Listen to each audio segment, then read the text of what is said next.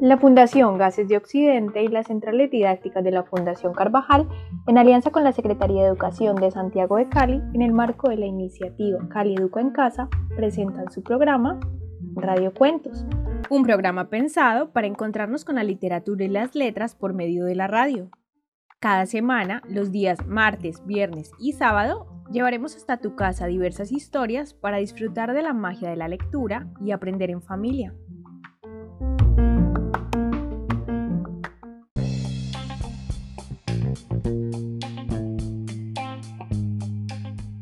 Radio Cuentos, donde las voces cuentan y se encuentran. Buena tarde para todos. Bienvenidos a una nueva emisión de nuestro programa Radio Cuentos, un espacio educativo pensado para los estudiantes, docentes, padres de familia y cuidadores en general. El día de hoy tenemos la oportunidad de contar con un invitado especial. Él es Diego Alarcón y con él estaremos conversando, reflexionando y explorando lecturas sobre las emociones y la comunicación al interior de la familia. También tendremos la participación de Luis Miguel y Sofía, estudiantes de básica primaria de la ciudad de Cali, que nos compartirán sus experiencias frente a su situación actual de escolaridad desde casa. Así que acompáñennos. Gracias por aceptar nuestra invitación, Diego.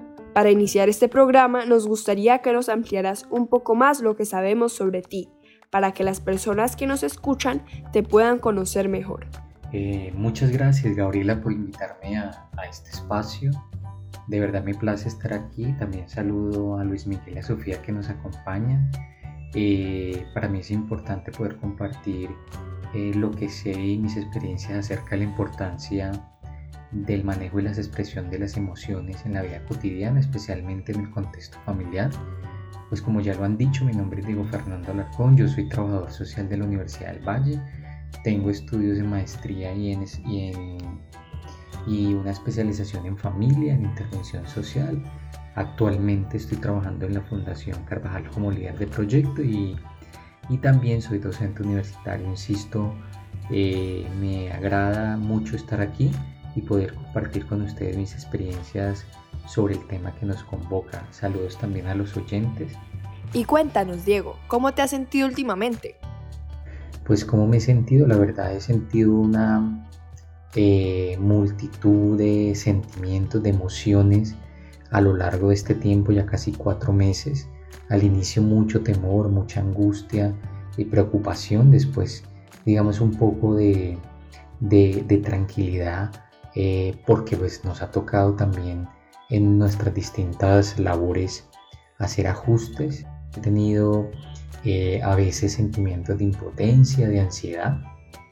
Y finalmente hoy puedo decir que estoy un poco tranquilo, ¿cierto? Estoy tranquilo al respecto, pero eh, todavía de vez en cuando aparece la preocupación por lo que vaya a pasar de aquí en adelante. Así que, bueno, mm, en tema de emociones, nosotros somos amplios eh, y bueno, cada experiencia eh, trae consigo esos eh, sentimientos y emociones que vivimos a diario.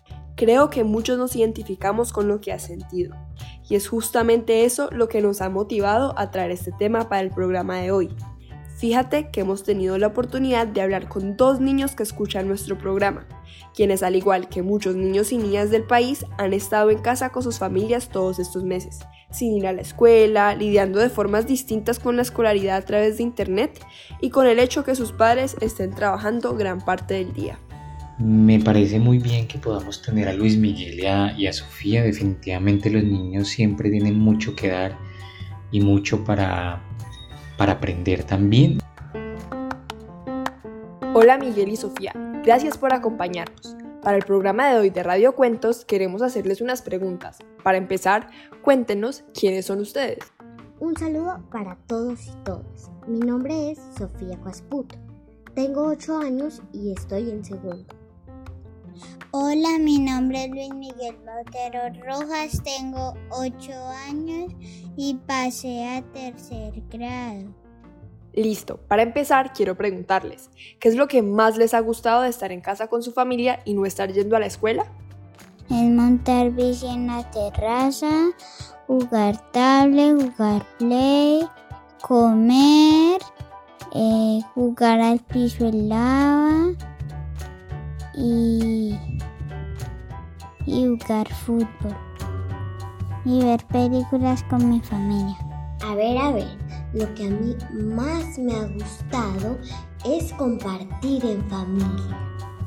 Me ha encantado hacer ejercicio con mi mamá, porque también en casa bailamos la música que nos gusta. No podíamos hacer eso porque mi mamá llegaba tarde y cansada. Mm, y otra cosa que me ha gustado es que me han enseñado juegos de mesa. Y así todos nos hemos divertido y compartido. También me gusta porque mi mamá no se preocupa de quién me recoja en el colegio. ¿Qué no les ha gustado estar en casa sin ir a la escuela? Me aburría mucho cuando eran las clases virtuales y tenía que hacer tareas en el computador. No puedo ver a mis compañeros, eh, no puedo hacer clase de danza y tampoco no de natación. No ver a mis amigos de la escuela y jugar con ellos. No ver a los animalitos que hay en el colegio. El guatín, la, a la ardilla y la señora iguana.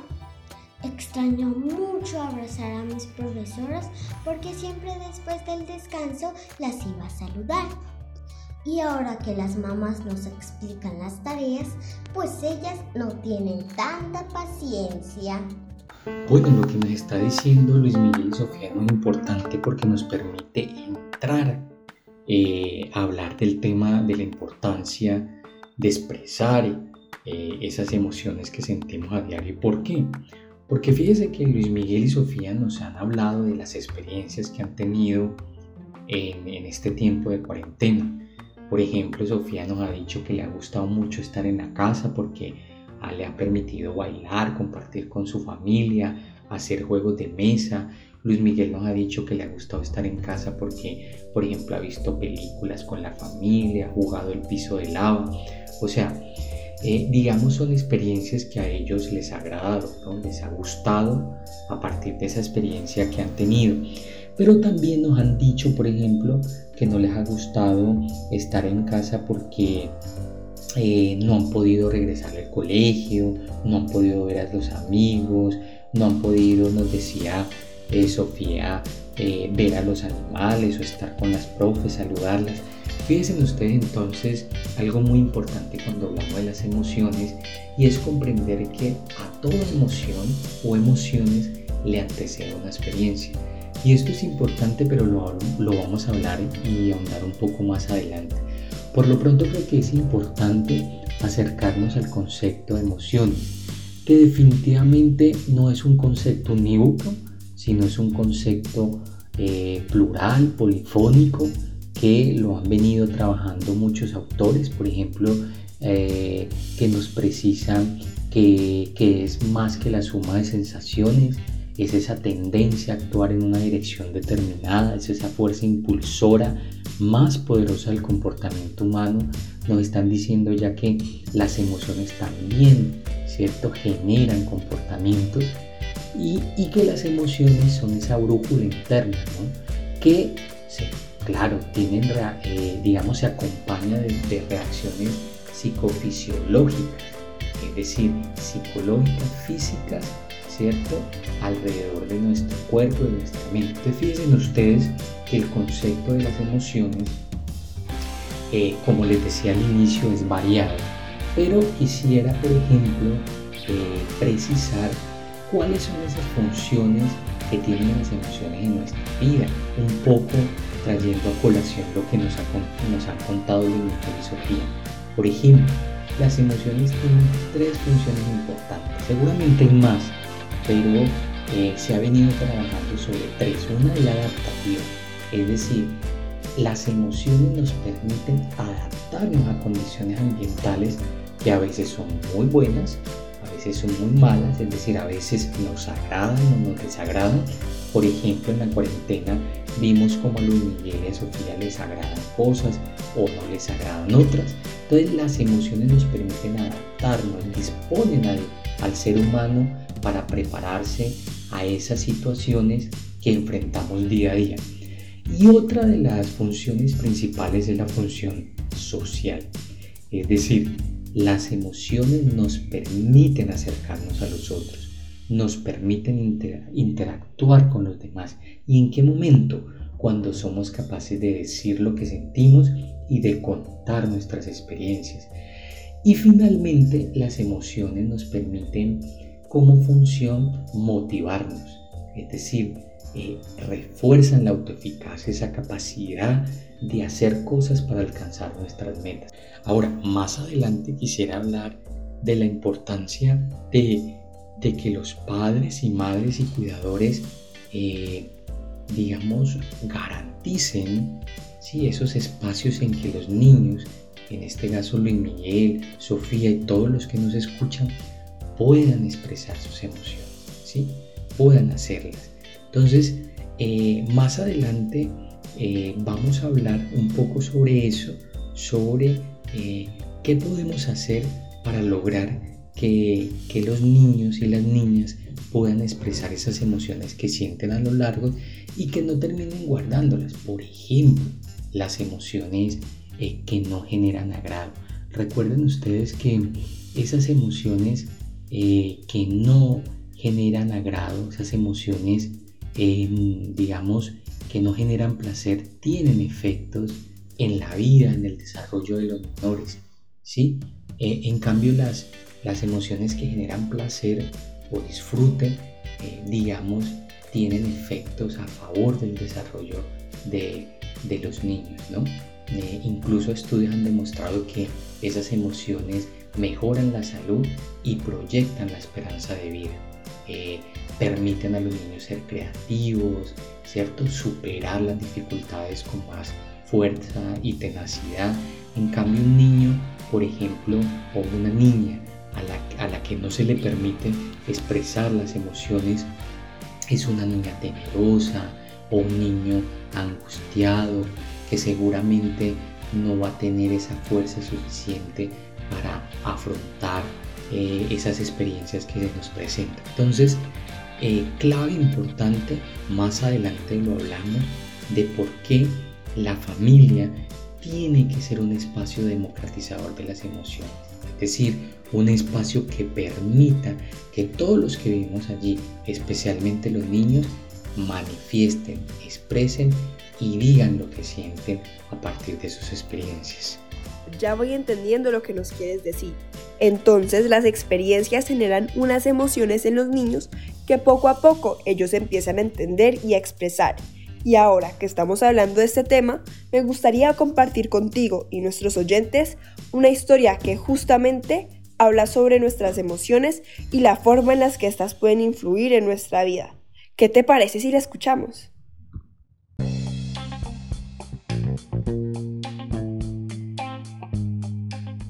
Los oídos se abren y la mente despierta. Lecturas a viva voz. El pájaro del alma, de Mijal Snuni. Fondo de Cultura Económica, 1996. Hondo, muy hondo. Dentro del cuerpo habita el alma. Nadie la ha visto nunca, pero todos saben que existe y no solo saben que existe, sino también lo que hay en su interior. Dentro del alma, en su centro, está, de pie sobre una sola pata, un pájaro, el pájaro del alma. Él siente lo que nosotros sentimos. Cuando alguien nos hiere, el pájaro del alma vaga por nuestro cuerpo, por aquí, por allá, en cualquier dirección, aquejado de fuertes dolores.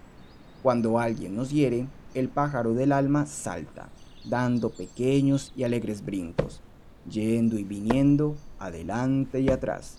Cuando alguien nos llama por nuestro nombre, el pájaro del alma presta atención a la voz para averiguar qué clase de llamada es esa. Cuando alguien se enoja con nosotros, el pájaro del alma se encierra en sí mismo, silencioso y triste.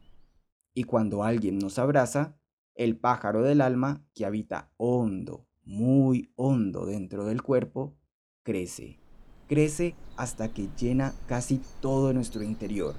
A tal punto le hace bien el abrazo. Dentro del cuerpo, hondo, muy hondo, habita el alma. Nadie la ha visto nunca, pero todos saben que existe.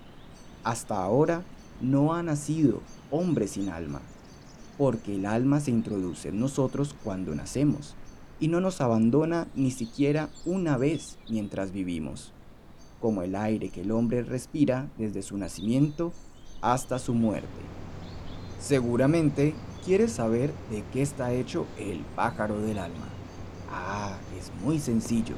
Está hecho de cajones y cajones. Pero estos cajones no se pueden abrir así nada más.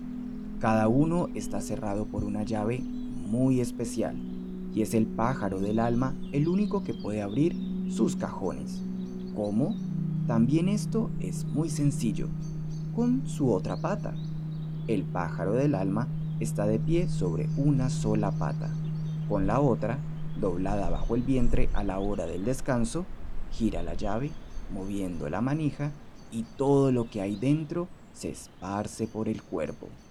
Y como todo lo que sentimos tiene su propio cajón, el pájaro del alma tiene muchísimos cajones un cajón para la alegría y un cajón para la tristeza, un cajón para la envidia y un cajón para la esperanza, un cajón para la decepción y un cajón para la desesperación, y un cajón para la paciencia y un cajón para la impaciencia. También hay un cajón para el odio, y otro para el enojo, y otro para los mimos, un cajón para la pereza, y un cajón para nuestro vacío, y un cajón para los secretos más ocultos. Este es un cajón que casi nunca abrimos. Y hay más cajones. También tú puedes añadir todos los que quieras. A veces el hombre puede elegir y señalar al pájaro qué llaves girar y qué cajones abrir. Y a veces es el pájaro quien decide. Por ejemplo, el hombre quiere callar y ordena al pájaro abrir el cajón del silencio pero el pájaro, por su cuenta, abre el cajón de la voz y el hombre habla y habla y habla. Otro ejemplo, el hombre desea escuchar tranquilamente, pero el pájaro abre en cambio el cajón de la impaciencia y el hombre se impacienta. Y sucede que el hombre, sin desearlo, siente celos y sucede que quiere ayudar y es cuando estorba, porque el pájaro del alma no es siempre un pájaro obediente y a veces causa penas. De todo esto podemos entender que cada hombre es diferente por el pájaro del alma que lleva dentro. Un pájaro abre cada mañana el cajón de la alegría. La alegría se desparrama por el cuerpo y el hombre está dichoso. Otro pájaro abre en cambio el cajón del enojo el enojo se desparrama y se apodera de todo su ser. Y mientras el pájaro no cierra el cajón, el hombre continúa enojado. Un pájaro que se siente mal abre cajones desagradables. Un pájaro que se siente bien elige cajones agradables. Y lo que es más importante, hay que escuchar atentamente al pájaro, porque sucede que el pájaro del alma nos llama y nosotros no lo oímos. ¡Qué lástima! Él quiere hablarnos de nosotros mismos, quiere platicarnos de los sentimientos que encierra en sus cajones. Hay quien lo escucha a menudo, hay quien rara vez lo escucha y quien lo escucha solo una vez. Por eso es conveniente, ya tarde en la noche, cuando todo está en silencio, escuchar al pájaro del alma que habita en nuestro interior hondo, muy hondo dentro del cuerpo. ¿Qué tal esta lectura? una hermosa historia que nos permite entender de forma muy poética e imaginativa lo que sucede en nuestro interior con nuestras emociones y sentimientos frente al mundo que nos rodea. ¿Verdad, Diego? El cuento que ustedes acaban de leer para mí es muy importante, muy especial. Fíjense ustedes que, que es un cuento que yo trabajo mucho cuando hago talleres alrededor del tema de las emociones. Es un cuento que definitivamente eh, nos permite aprender mucho sobre por qué es importante eh, expresar y reconocer eso que sentimos a lo largo de nuestra vida. Ya que mencionas esto, Diego, te invito a que podamos escuchar la segunda parte de nuestra conversación con Sofía y Luis. ¿Cómo se han sentido en estos meses en casa? Hay días que me siento triste porque no puedo ir al entreno y tampoco a la escuela y ni salir a la Hay días que me siento feliz porque puedo jugar, me puedo quedar hasta tarde y, y puedo ver películas. Y porque ya aprendí a montar bici sin llantitas en la terraza. Ay, pues hay días que estoy muy feliz y otros no tanto, porque también me aburro y me enojo. Me siento feliz cuando compartimos en familia, pero también triste porque hay días que mi mamá trabaja todo el día en el computador y casi no tiene tiempo y yo quiero jugar. Ay, y a veces también me estreso un poco con todas las tareas. Mejor dicho, he sentido de todo un poquito.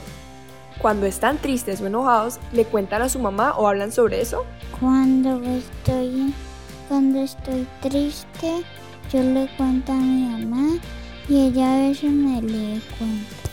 Cuando estoy enojado, a mí me gusta quedarme un ratico solo y después hablo con mi mamá y me da un beso y, y jugamos. Yo le cuento a mi mamá que estoy triste porque extraño acompañarla a mercar, ir a los juegos del centro comercial. Y ella me dice que me entiende y me da un abrazo, tan tan fuerte que me cambia el ánimo.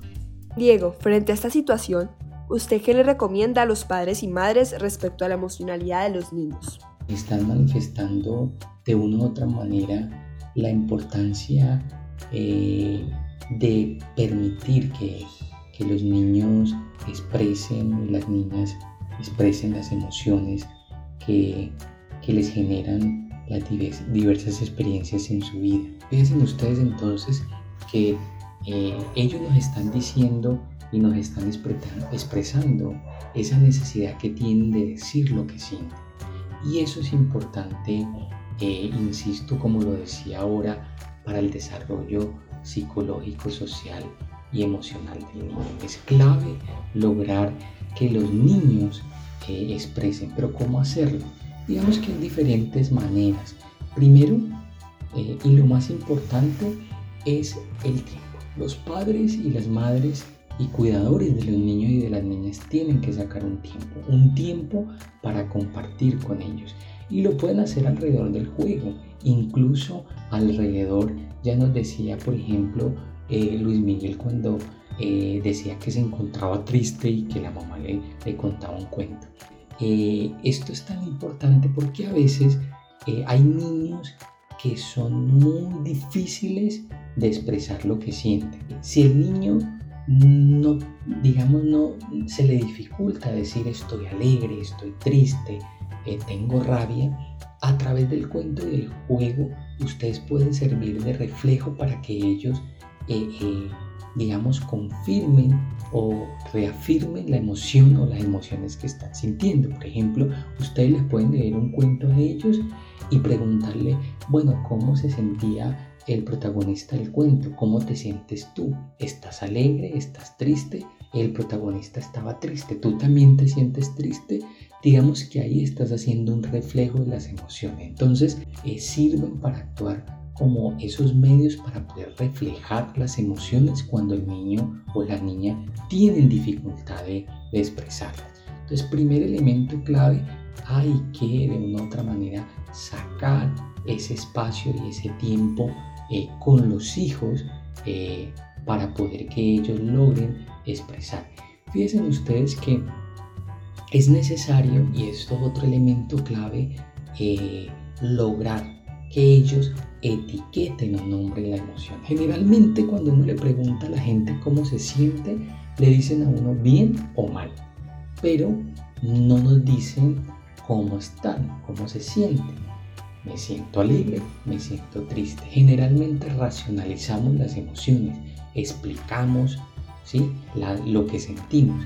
Entonces es importante, por ejemplo, a través eh, de diversas eh, técnicas, poder eh, lograr que los niños etiqueten o nombren las emociones. Entonces, por ejemplo, pueden trabajar con colores. ¿sí? Entonces, darle un color a las emociones. Entonces, por ejemplo, el verde, la rabia, el rojo, eh, la ira.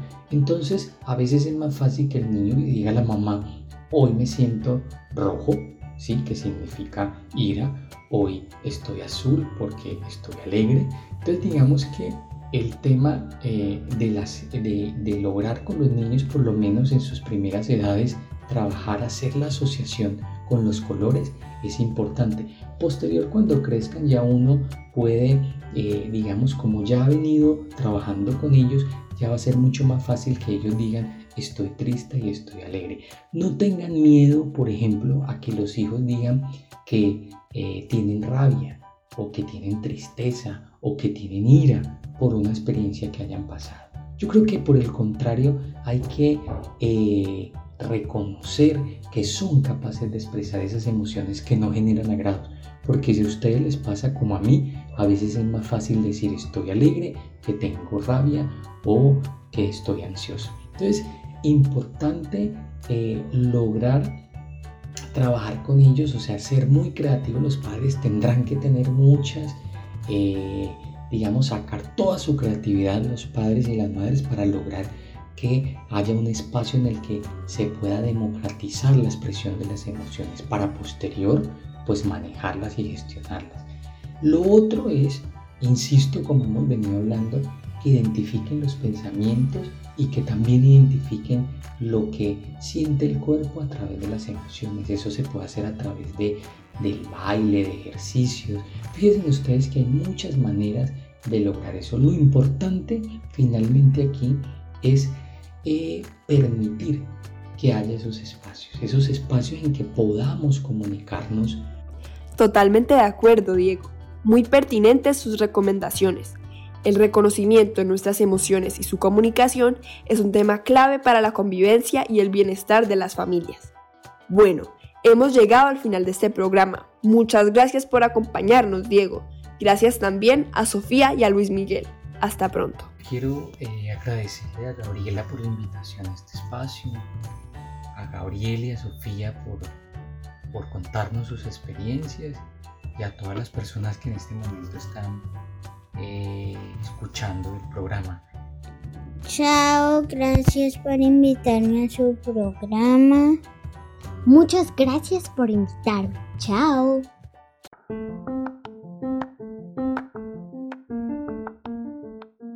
Y si quieres que te compartamos la grabación del programa del día de hoy, no dudes en escribirnos a nuestra línea de WhatsApp 300 712 1742 o síguenos en las fanpages de las bibliotecas públicas centrales didácticas como arroba bibliopoblado, arroba bibliocasona o arroba bibliovallado.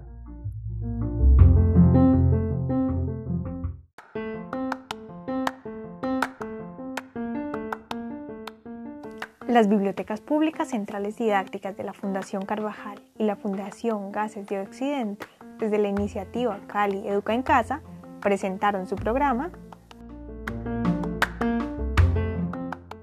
Radio Cuentos, donde las voces cuentan y se encuentran.